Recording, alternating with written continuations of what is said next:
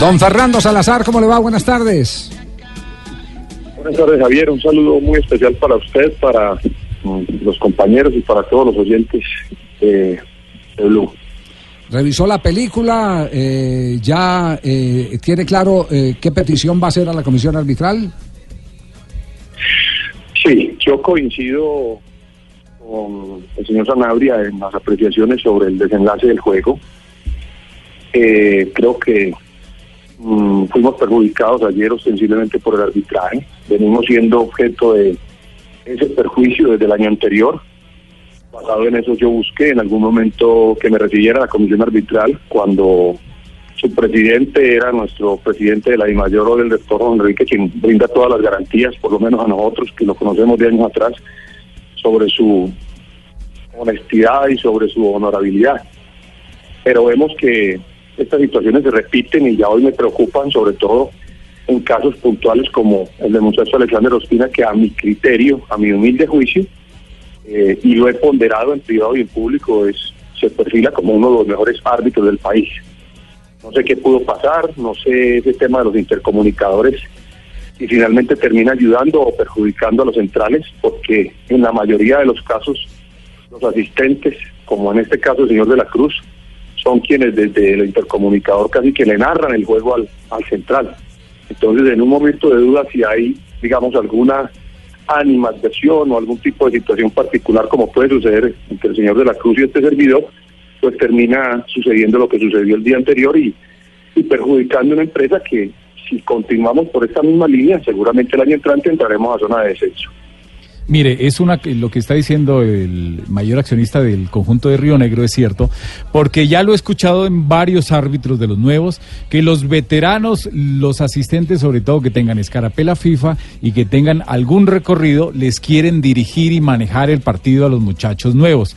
Y en esto la comisión arbitral no ha dicho nada y sobre todo la comisión técnica, porque desde hace por lo menos tres años se dijo, inclusive hubo una denuncia contra Eduardo Díaz, ¿quiénes son los el asistente de la número técnica? ¿Quiénes son los miembros? Imer Machado y Fernando Avendaño. Fernando Pero Imer Machado me dicen que no ve partidos, que no ve ni siquiera los resúmenes de los programas. Entonces, ¿cómo, cómo un técnico, una persona que está manejando los árbitros, cómo está pendiente de qué corregir? Sí, a mí, el, más, el, más, débil de los de, de, esa, de ese equipo de trabajo me parece Avendaño, más que, que Imer. Sí, totalmente, claro.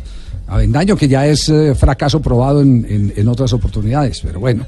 Eh, usted ya, ya eh, remitió entonces la queja oficial, ¿qué van a hacer? ¿Al árbitro lo, lo, van a respaldar? ¿Van a, recusar al línea? ¿Cuál es el procedimiento, el camino de aquí en adelante? A ver, Javier, esto tiene varias, varias aristas. La primera es que yo, gracias a Dios, no gozo de doble moral y por estar en condiciones privilegiadas hoy en el campeonato no voy a protestar. ¿no? Yo siempre he sido eh, claro, franco, directo, he sido respetuoso y en mi reunión con la comisión arbitral les dije yo no voy a protestar, no porque pierda mi derecho, sino porque simplemente quiero que esto lo manejemos, eh, digamos, eh, de una manera extraoficial, donde no se perjudique a nadie, donde una queja nuestra no llegue a Conmebol y estos muchachos como en el caso de la Cruz, que ganan muy buen dinero, muy buenas muy buena remuneración por ese concepto se vean perjudicados. Porque es que Javier, aquí hizo carrera que cuando yo eh, tengo buenos resultados y los árbitros perjudican a mis colegas o a los demás equipos, pues entonces yo me quedo en silencio.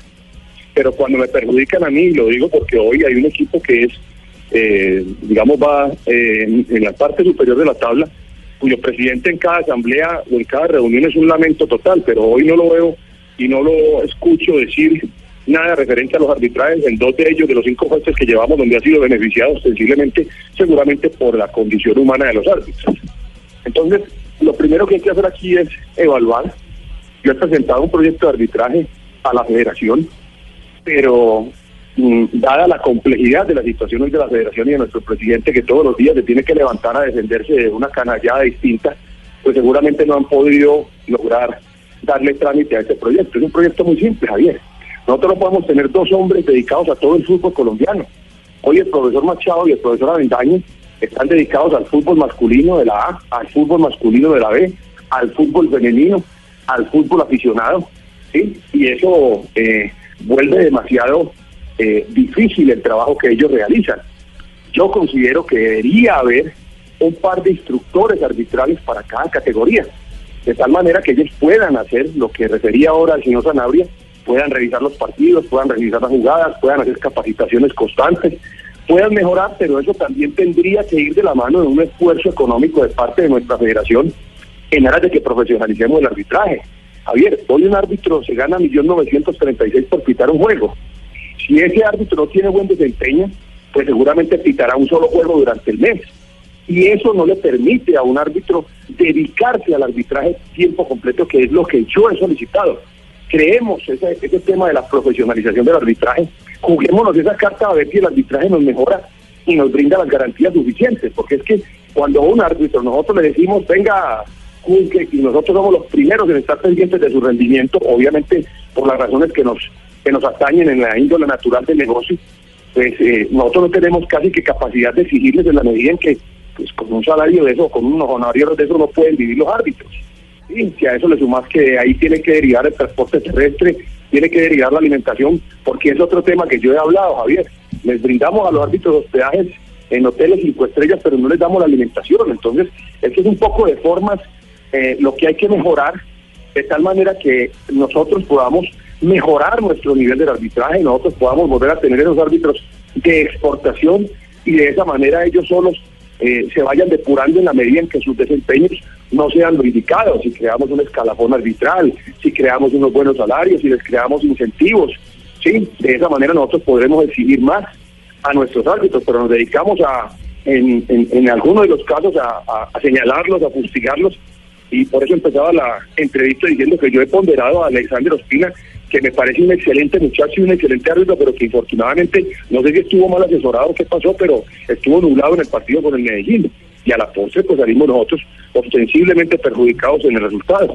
Quiere que le diga, hacía rato que no escuchaba una eh, eh, teoría tan bien planteada en materia de la reestructuración del arbitraje. Desde hace rato, eh, y, lo va a hablar no de ahora, desde la época en que usted era jugador de Independiente Medellín del Bucaramanga, nosotros teníamos siempre la tesis de que al carro había que echarle gasolina y la gasolina era la capacitación y bienestar de los árbitros, para que el árbitro pueda estar comprometido, que sienta que está haciendo un trabajo profesional, que no es su hobby, o que no va de joda a un, a un partido. Sí, pero ese proyecto él lo presentó y no sé qué pasaría con, con el pues, proyecto, pues, porque él, él lo tuvo, inclusive eh, me mandó el proyecto y me pareció magnífico, donde hay muchos beneficios para los árbitros y aquí en el árbitro es en el último que se piensa. Es en el último, exactamente en el último que se piensa. JJ tenía pregunta para cerrar con eh, Fernando, eh, eh con José, Fernando. José Fernando Alazar, sí.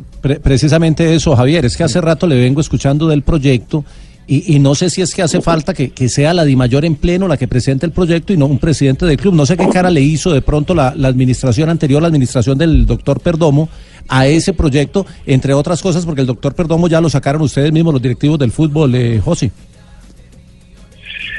Sí, nosotros tomamos una decisión en referencia al doctor Perdomo, basado en una extrahabilitación en gastos de funcionamiento de la mayor, no, no las razones que digamos, la, la, comunidad conoce o, cree conocer, en referencia a que por unas denuncias nosotros tomamos la determinación de decirle al doctor Perdomo que diera un paso al costado. No, eso tiene otros componentes.